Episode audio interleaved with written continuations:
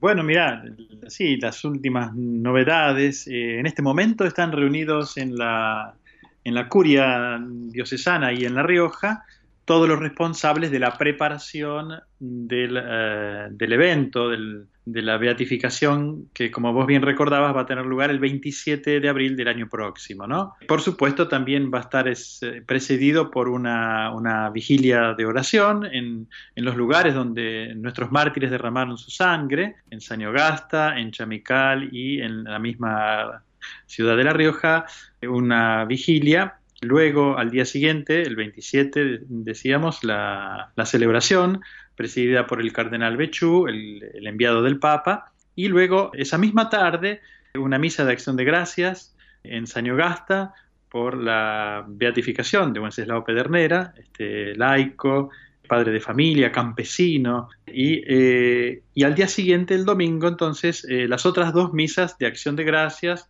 en Punta de los Llanos, en la mañana, para um, agradecer por la beatificación de Monseñor Angelelli y más en la tarde, en la tardecita, en Chamical para agradecer por la beatificación de los dos sacerdotes, Carlos de Dios Murias y eh, Gabriel Longueville. Uh, así que bueno, están trabajando. Yo anoche ya les mandé toda la lista de los invitados. ¿eh? Digamos, es una lista que, que, no es cerrada, porque, pero sí es una lista de invitados para poder organizarnos, es decir, para que la gente pueda viajar, pueda encontrar alojamiento, puedan transportarse de un lugar al otro, porque las distancias son, son ya las que, las que hemos mencionado en otros programas. Eh, así que bueno, eh, todo eso hay que organizarlo con tiempo, pero ciertamente está abierto a todo el mundo que quiera participar. Eso sí, les digo que vayan preparándose y vayan, eh, digamos, organizando cada uno. Si no lo organizan en, con en conjunto con sus párrocos o con el obispo, porque pensamos que van a venir muchos de muchas diócesis. Claro.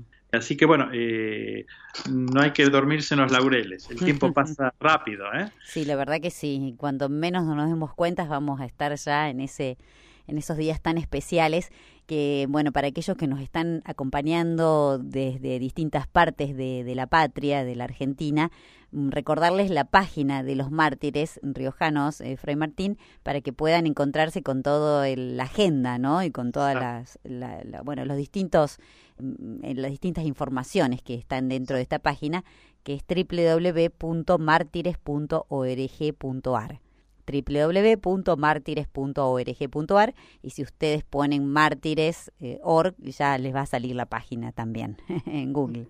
Fray Martín, eh, ¿qué te parece si mm, comenzamos con esta oración para pedir la glorificación de estos testigos de la Iglesia riojana? Me parece perfecto. Buenísimo, vamos entonces. Dios, Padre de nuestro Señor Jesucristo, que en Él y por Él manifestaste bienaventurados a los que tienen hambre y sed de justicia, y a los perseguidos y ultrajados por causa suya, te imploramos que la Iglesia en Argentina recoja y siga haciendo fecunda la siembra evangélica de los siervos de Dios, Enrique Angelelli, Carlos de Dios Murias, Gabriel Longueville y Wenceslao Pedernera. Te pedimos la gracia de ver proclamados sus nombres entre los beatos mártires de tu iglesia, que sus vidas y muertes, como testigos de la fe en Jesús, afiancen por tu espíritu la esperanza en el corazón de tu pueblo, para que peregrinando hacia el tincunaco final, construya la paz en la justicia y el amor. Amén. Amén. Que así sea. Fray Martín, bueno, después de esta linda oración a nuestros mártires, bueno, comenzamos ya con el, el no sé si tenés alguna novedad, pero comenzaríamos. Ya, la, la, otra novedad que tengo, sí. eh, bueno, son dos más, dos a novedades ver. más. Una es que ya terminamos el libro litúrgico. Ah, qué bueno. Que tener en sus manos el día de la beatificación. Eh, así que bueno, la semana que viene ya lo mandamos a Roma para que, digamos, eh, hagan el último control, nos autoricen la publicación. Y eh, te cuento que días atrás, el 27 de noviembre, participé junto con otros eh, postuladores en el encuentro anual de postuladores que, vivimos acá en Argentina. Fue en el colegio de las, eh, en la, digamos, en la comunidad, en el convento de las Hermanas Esclavas del Sagrado Corazón en Buenos Aires, y el encuentro estuvo presidido por Monseñor Santiago Olivera, que es el delegado de la Conferencia Episcopal Argentina para las causas de los santos. Fue una jornada muy intensa, muy interesante. Tuvimos una hermosa charla sobre la última exhortación apostólica del Papa Francisco, Gaudete et Exultate, a cargo del padre Diego Pereira. Y luego eh, tuvimos eh, con, desde Roma eh, la doctora Silvia Correale, nos presentó la carta apostólica del Papa eh, esa que se refiere al ofrecimiento de la vida, que es una nueva, la última vía por la cual se pueden hacer eh, causas, se pueden llevar adelante las causas de canonización. Que es de motu propio. sí, es un motu propio, exactamente. Mayorem ac dirección, sí, sí, sobre el ofrecimiento de la vida. Y fue también muy, muy interesante porque, bueno, se vio cuál es la diferencia entre los distintos tipos de causa. En el, caso nuestro, el que nos ocupa es por martirio. En el caso, por ejemplo, de Madre Teresa de Calcuta, del cura Brochero y de tantos beatos argentinos y beatas argentinas, es por virtudes heroicas. Claro. Así que bueno, eh, fue interesante participar de la jornada. Y vos sabés que me pidieron que les hablara de los mártires riojanos, no podía ser menos. Por supuesto. Así que bueno, me dieron como, como 30 minutos un encuentro que ellos lo tenían muy bien organizado. Así que bueno, ya varios se anotaron en la lista, te aviso, ¿eh? para participar de la beatificación. Muy bien, que tiene, tiene que estar lleno en La Rioja. Desde ah, todas partes del país tiene que haber gente que vaya a este encuentro, ¿no? Este encuentro de gracia, podríamos decir, porque es allí, en este lugar de la Argentina, donde se ha derramado la sangre, ¿no? De estos, de estos mártires nuestros, nuestros hermanos gracias que ya estamos recibiendo. Hay gente enferma que me ha pedido oración, gente que está pasando momentos difíciles y bueno, sí, eh, se encomiendan a los cuatro, eh, a los cuatro mártires. Pedimos a Dios por el intercesión de los cuatro, ¿no?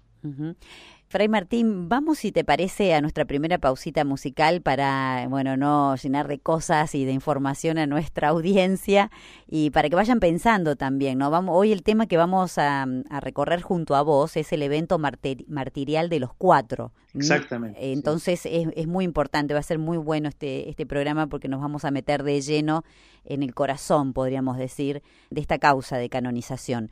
El evento martirial de los cuatro y la pregunta que les hacemos a nuestros oyentes, que nos propones, Fray Martín, es esta. ¿Podrías contarnos algún hecho de tu vida o de tu comunidad que te haya afectado de tal manera que no haya palabras para describirlo?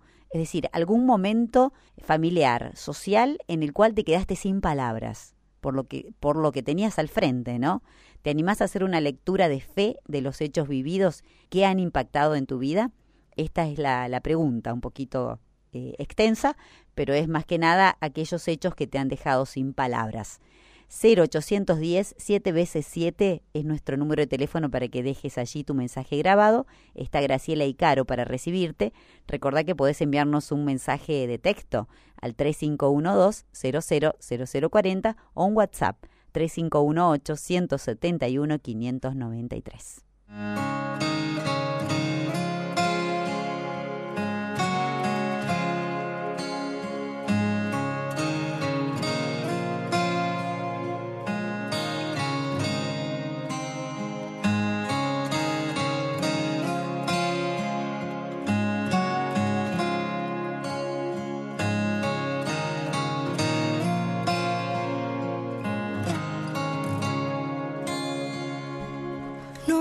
Digno de que habites en mi hogar.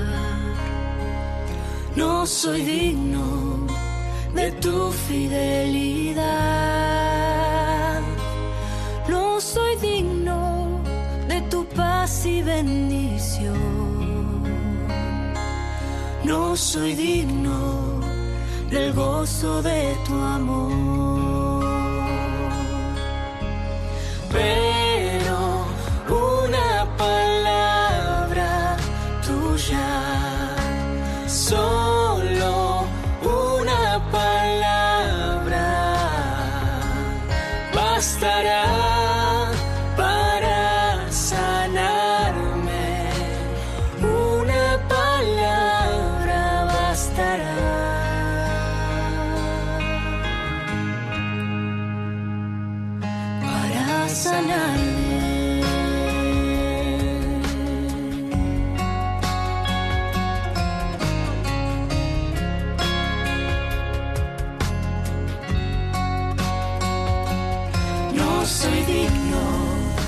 Que habites en mi hogar. No soy digno de tu fidelidad. No soy digno de tu paz y bendición. No soy digno del gozo de tu amor.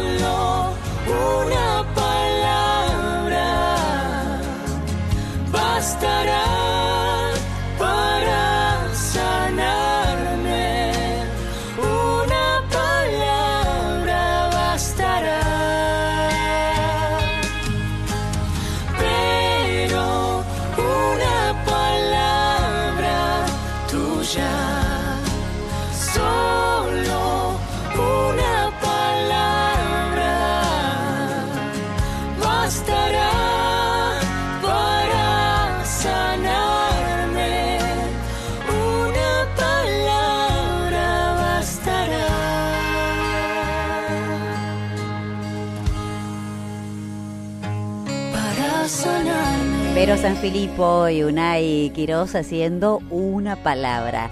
Estamos dialogando con Fray Martín Bitzer, vicepostulador de la causa de los mártires riojanos.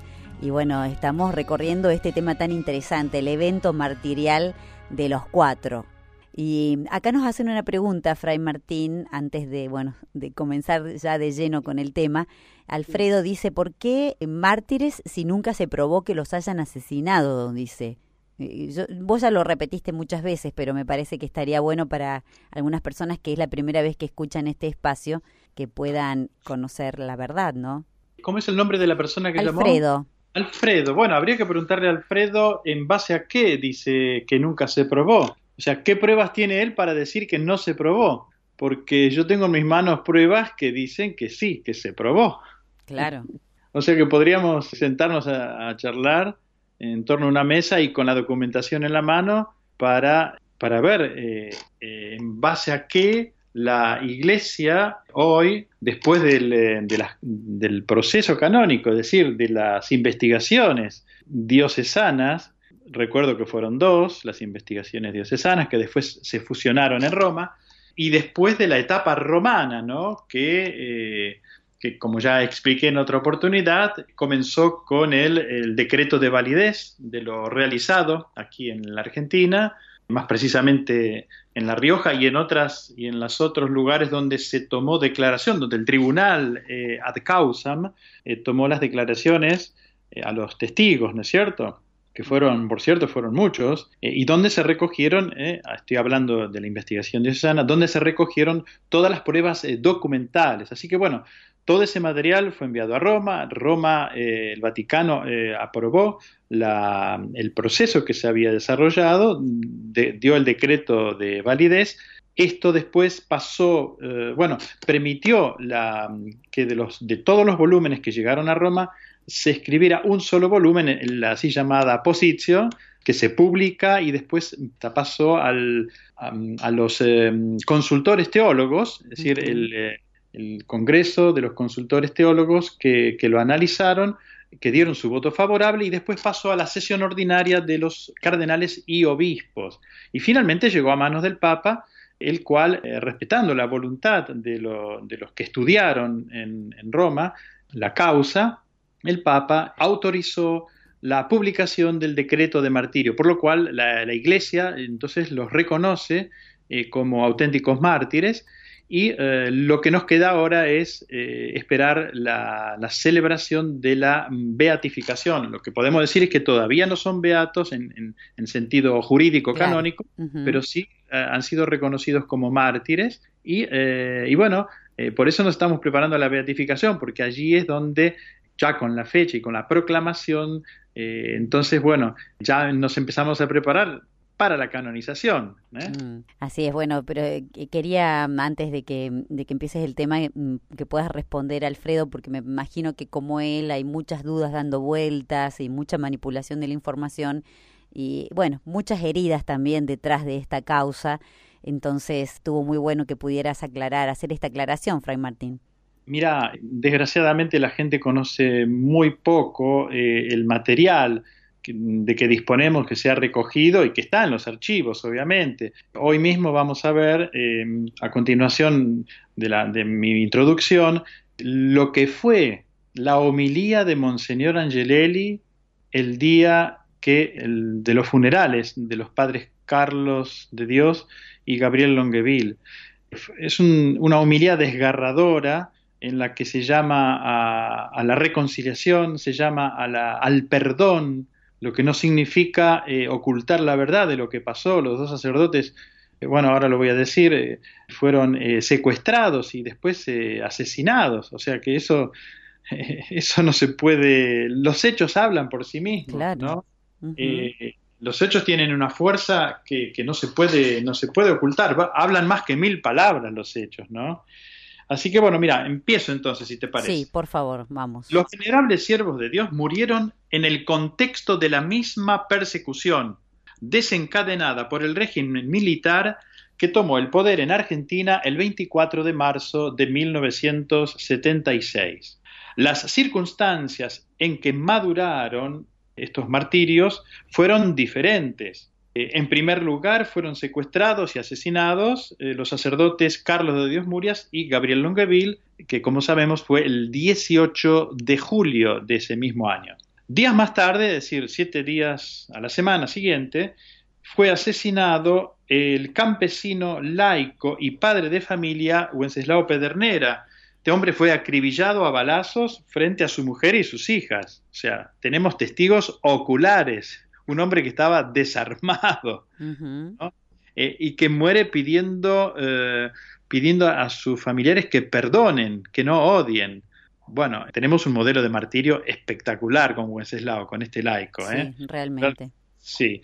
Finalmente, el obispo, como ves, los, los estoy mencionando en orden cronológico. Estamos en el mismo año 1976, 18 de julio, 25 de, julio Wenceslao y finalmente el 4 de agosto eh, el obispo de la, entonces obispo de La Rioja, Monseñor Angelelli, mediante un accidente automovilístico eh, procurado dolosamente, es decir, eh, provocados por terceros. Entonces, estoy siguiendo la sucesión de los hechos, que como te digo, hablan más que mil palabras, si bien, si bien tenemos documentos que interpretan los hechos. Y esto es muy importante. Fíjate, si eh, los evangelios no se hubiesen escrito, ¿eh? si no se nos hubiese transmitido los evangelios y los textos del primer siglo de la iglesia, ¿no?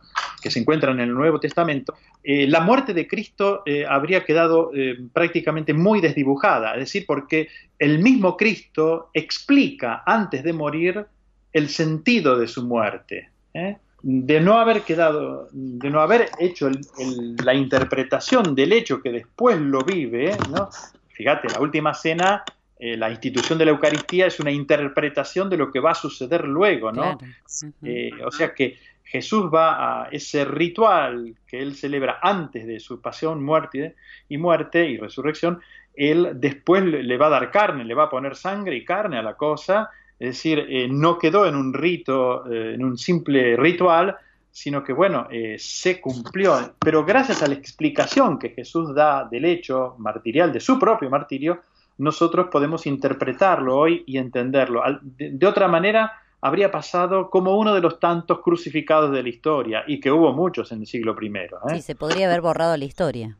Sí, sí, sí, sí, sí, así, literalmente. Así que bueno. Y, acá también hay antecedentes, ¿no? Que ya iban preparando este, este martirio. Sí, como hemos explicado en otros programas, eh, ya la, la, persecución y los obstáculos a la pastoral de conjunto que se estaba llevando adelante en, la diócesis de La Rioja tiene su uno de sus momentos más delicados en 1973, eh, en Anillaco, ¿no? Donde apedrean al obispo, se tienen prácticamente se tienen que ir porque si no los matan, ¿no? Eh, ese mismo grupo autodenominado Cruzado de la Fe es el, el que después va, va, a celebrar, ¿no es cierto?, la, la muerte de, estos mártires, ¿no? Y aquí la incongruencia, ¿no? Dicen vivir una fe, pero bueno, fueron los que se, digamos, esto y otro y algún otro grupo de la época eh, que, que se opusieron pequeños grupos, pero bueno, con, con, poder político, poder económico, que se opusieron a, la, a, la, a, toda una pastoral de una diócesis, porque acá no es una sola persona, ¿eh? acá son varios, y de hecho los mártires son cuatro, no es uno solo. Así que el, lo primero entonces, el primer eh, homicidio es el de los sacerdotes. Te decía, disponemos de una crónica eh, detallada enviada por las hermanas Josefinas, ¿eh? Eh, a Monseñor Vicente Saspe. Hay que recordar que Monseñor Vicente Saspe había hecho, en nombre del Papa Pablo VI, la visita canónica a la diócesis de La Rioja, después de los hechos de Anillaco y otros, y bueno, había dicho al final de su visita, la pastoral de la Iglesia de La Rioja es la pastoral de la Iglesia eh, Universal. Con esto confirmaba en la fe a Monseñor Angelelli y todos los miembros de la pastoral, sacerdotes, eh, religiosos, religiosas, laicos que, estaban trabajando en la pastoral, ¿no? Así que, eh, bueno, le mandan, justamente porque se conocían con, el señor Saspe, estas hermanas josefinas le mandan una crónica detallada de cómo fue el homicidio de los sacerdotes, el secuestro y homicidio. ¿eh? Es muy importante este documento, ¿eh? pues se basa en los hechos narrados por las religiosas que estaban presentes en el momento en que se lo llevaron. Hay que recordar que estaban cenando en la casa de las hermanas ellas colaboraban en la pastoral. La casa está cerca de la, de la parroquia, ¿eh? de ahí en Chamical. Así que bueno, como era costumbre, cenaban juntos. Bueno, allí es donde los van a buscar. Para mm, seguir hablando de documentación, también disponemos del informe preparado por el mismo obispo, Monseñor Angelelli, eh, cuando se entera de la, que, le, que le han matado estos dos sacerdotes, y, que bueno, es un informe que incluye hacia el final el homicidio de Wenceslao Pedernera, porque mientras se está terminando el informe le llega la noticia de que no solo mataron a los sacerdotes, sino también a este, a este laico, este padre de familia, ¿no? que trabajaba en, la, en el movimiento de, mm, en rural eh, diocesano. ¿no? Fueron advertencias, Fray Martín, estas sí, ¿no? Fuertes, gravísimas.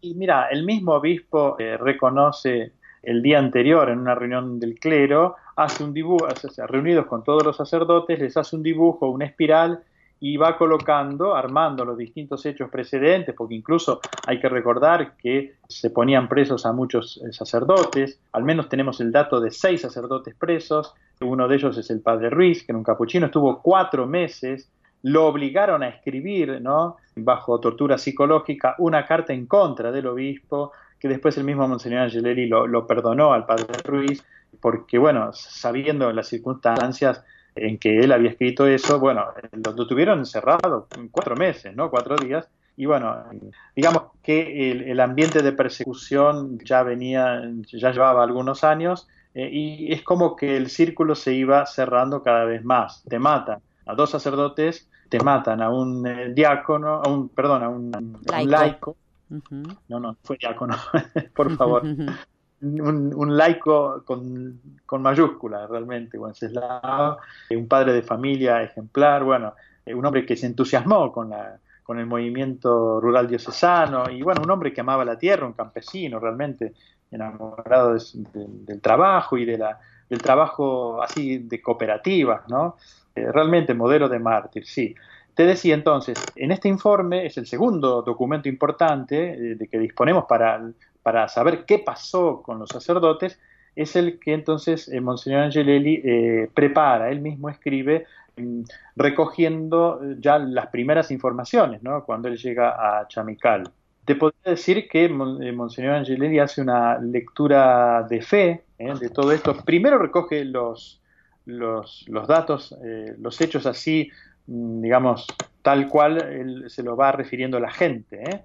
Y luego ya nosotros vamos a ver que estos hechos adquieren una interpretación, una lectura de fe en lo que va a ser el tercer documento que te quiero mencionar, que es la homilía, eh, la homilía de Monseñor Angelelli, que es una homilía desgarradora, hermosa realmente, en la que aparece eh, el tema del dolor, porque el hecho es trágico, aparece el tema de la alegría por la fidelidad de los dos sacerdotes eh, y aparece un fuerte llamado a la conversión, incluso un llamado a la conversión de los ah, eh, que prepararon, planearon el asesinato y de los que asesinaron a los sacerdotes, ¿no?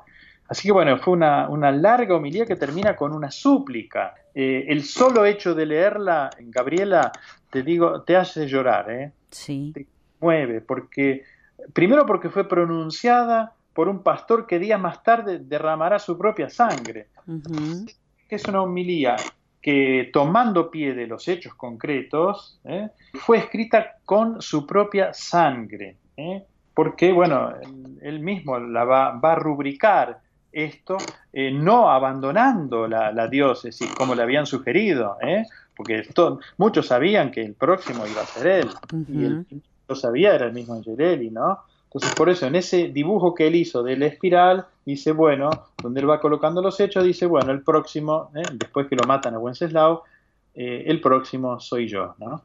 Que eh, si, bueno, contestando a la consigna, Fray Martín, nos dejaste sin palabras, ¿no? Porque te estamos escuchando atentamente qué difícil que debe haber sido para, para Monseñor Angelelli en esta, primero, mm, hacer esta homilía, ¿no? Hacer esta misa, eh, recordarlos, eh, porque su corazón debe haber estado roto, ¿no? Pero ahí en el medio eh, él encuentra también este pedido de conversión por aquellos asesinos, ¿no? Es desgarrador y, ni siquiera escuchamos toda la homilía. Él no deja de ser pastor en ningún momento, contrario, ¿no? Si bien él comienza su homilía eh, diciéndole muy queridos hermanos y amigos, ¿no?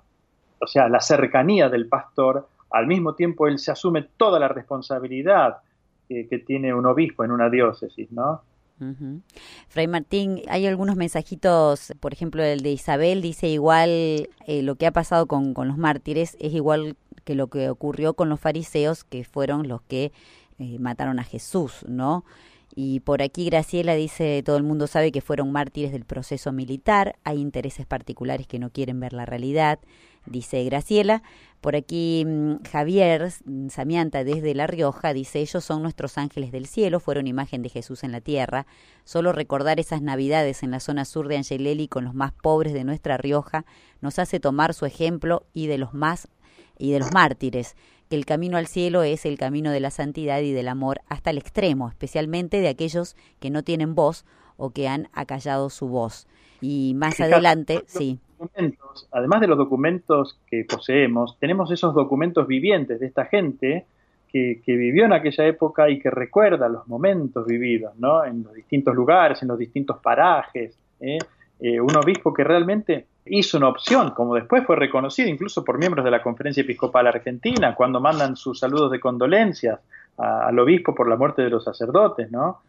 Eh, eh, o sea que reconocen que ellos eh, realmente ha sido, ha sido un sacrilegio, un, asesinato, una muerte indigna realmente y bueno, injusta, como dicen otros, y bueno, y ya, ya desde el primer momento, desde el primer momento los consideran mártires, ¿no?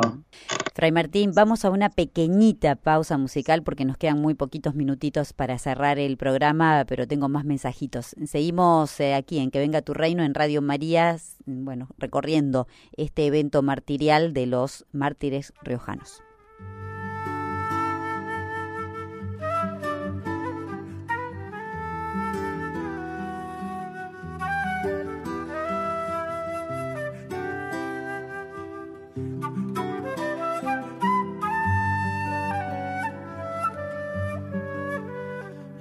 Me voy, la puerta está abierta. Si quieres seguirme, te invito a andar. No está bien quedarse llorando lo triste es pasado y el presente avanzar. Eh, avanzar como se pueda, eligiendo la manera, la marea baja y sube, somos náufragos de arena, avanzar no es piso tierno que vivimos, avanzar otra cosa que vivir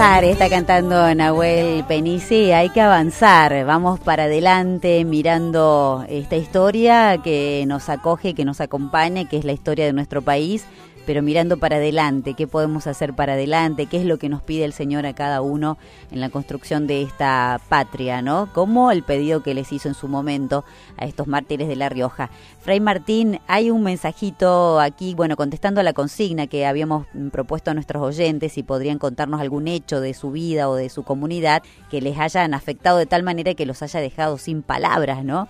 Bueno, por aquí, nos dice por aquí mm, esta amiga nuestra, mi abuelo y mi papá, creo que Isabel, trabajaron toda la vida juntos en el campo. Hace aproximadamente seis años mi abuelo le dio a mi padre un papel para que firme, diciéndole que era algo normal de trabajo. Mi padre, confiando ciegamente y sin preocuparse, firmó. Resultó ser una especie de trampa. Tiempo después mi abuelo cayó con la policía al campo, echó a mi padre de allí. Junto con eso se rompieron los lazos, ¿no? Lo cual dejó a mi padre hasta el día de hoy con el corazón roto en mil pedazos y sin palabras. ¿no? Esto es una historia dolorosa, ¿no? Un drama familiar. Un drama familiar muy grande.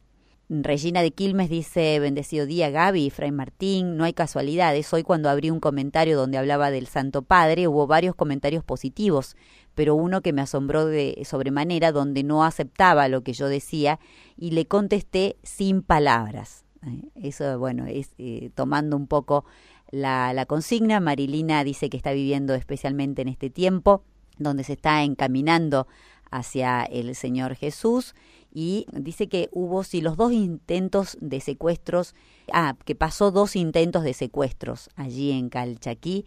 Bueno, eso nos cuenta un poquito, nos describe estos encuentros y esto es lo que a ella la ha dejado sin palabras. Y por aquí una preguntita a través de Twitter, no es muy común que, que, se comuniquen por Twitter, pero está bueno. Pilar Di Francesco nos dice, recuerdo cuando mataron a un policía en la esquina de casa, año 1975. Ese también fue un mártir. No contestando a la consigna, pero me parece que quiere decir algo con esto, Fray Martín, ¿no? Sí, bueno, mirá, eh, nosotros ya lo hemos dicho. Los grupos subversivos, eh, Ejército Revolucionario del Pueblo, la, parte después cuando los mismos montoneros se convirtieron en la parte violenta, ¿no es cierto? Eh, todos aquellos que tomaron armas, ¿no? Desde, la, el punto de vista de la guerrilla, parece ser que mataron unas 17.000 personas. Son hermanos nuestros también, ¿no es cierto? Claro, nosotros nos tenemos que ocupar de los que, los que fueron asesinados por el terrorismo de Estado, en es el caso de, de estos cuatro mártires, ¿no es cierto? Y para decir eh, que, una persona es mártir cuando la matan, eh, hay que estar muy atento porque eh, una cosa es decir, bueno, fue una muerte injusta, eso sí lo podemos decir. Pero cuando hablamos, la iglesia habla de mártir, significa que mm, a partir del momento, ya desde antes, pero sobre todo a partir del momento y después que matan a estas personas, hay una fama de, de, santidad, una fama de martirio, es decir, la gente reconoce que han sido asesinados eh, por, eh, por, odio a la fe, a la fe católica o alguna virtud relacionada con la fe, ¿no es cierto? Entonces, eh, y esta, esta fama de santidad es muy importante para el reconocimiento de un martirio. ¿Qué sé yo? Si yo ahora salgo a la calle, ¿no? Y, por robarme me matan. Bueno, es una muerte injusta, pero yo no, no, no, no muero por mártir. Me, me, matan por el motivo es para, para sacarme dinero, para llevarse un celular, no sé. Eh, a ver, es muy importante eh, esto establecerlo y por eso se estudia tanto esto y por eso se hace todo un, una causa, un proceso canónico, una investigación diocesana que después se envía a Roma, etcétera, porque lo que hay que probar aquí es que eh, han sido asesinados por odio a la fe. Claro. está, está buena la aclaración, Fray Martín. Y yo creo que es oportuna porque, eh, para no, porque si no, todo el mundo somos, somos mártires, somos todos mártires, ¿no? Claro, son muertes injustas, esta es la diferencia. Claro, eh, muertes injustas, ¿no? Un policía que está cuidando, ¿no? Eh, que está haciendo una guardia. Realmente, eh, hay muchas situaciones injustas, de muertes injustas, pero no todas estas situaciones las podemos eh, calificar de martirio desde el punto de vista de la fe católica, ¿no? Gustavo también nos manda una foto, me parece como que hay eh, lugares o cosas que han quedado muy grabadas, eh, que, que, como esta foto eh, de los montoneros que hay detrás, que vos la explicaste muy bien también, Fray Martín. Me parece que tenemos que volver una y otra vez, ¿no? Para clarificar y sacar todo lo de manipulación que hay en la información. Desgraciadamente sí, esa foto está recortada, que aparece en la editorial de La Nación, es una foto recortada que apareció en el diario El Independiente eh, en el año, eh, en el mes de noviembre del año, creo que 73 o no, no recuerdo exactamente ahora, tengo acá toda la, tengo la verdadera foto, la que fue publicada por el diario Independiente de La Rioja, eh, y en la cual, bueno, sí, es verdad, la, la foto, nosotros corroboramos que sí, que, que, estaba ese cartel cuando Monseñor Angelelli estaba celebrando una misa, en la que estaba inaugurando una sala de primeros auxilios que estaban llevando adelante la juventud peronista, ¿eh? Y, bueno, eh, la foto, te digo, está recortada y eso es intencional, esto es una manipulación de la foto porque en la foto completa aparecen niños, niñas, todas las personas que estaban participando en ese momento y en el artículo que escribe el diario El Independiente en ningún momento se menciona a los montoneros, se menciona sí a la juventud peronista y al hecho de que se le pidió a Monseñor Angeleri que celebrara esa misa. Bueno, eh, el artículo eh, que aparece en el diario La Nación, en la editorial, eh, realmente es malintencionado, tengo que decirlo. Uh -huh. además, mm, adolece de, de, una virtud que sería bueno que, que todos los argentinos ah, me refiero a los argentinos, ¿no? Estamos en nuestro país, que sería la virtud de la honestidad intelectual. Yo lo lamento porque a mí me gusta la, el diario La Nación, yo leo, sigo a varios eh, de sus eh, eh, periodistas y bueno, lamento que ese editorial no respete esta, esta virtud, ¿no? Mm. Que, que, tendríamos que tener todos, ¿no? De la honestidad. Así, bueno, sí, eh, yo te voy a mandar después, entonces, porque me, me, hicieron llegar desde, desde La Rioja el artículo con la, con la verdadera foto, la foto más amplia, completa, eh, y todo y el artículo qué es lo que dice. Además hay que decir que eso fue antes, alguien habrá colocado el cartel, obviamente, eh, y eso fue antes de que los montoneros pasaran a la clandestinidad, es decir, que se convirtiera en un grupo violento.